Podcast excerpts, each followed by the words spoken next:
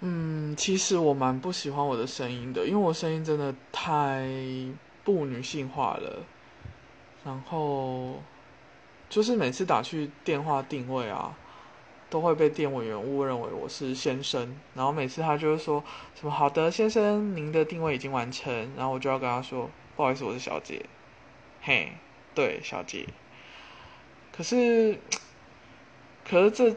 可是这就没办法改嘛，就是我在某一些场合，我的声音就不太适合嘛。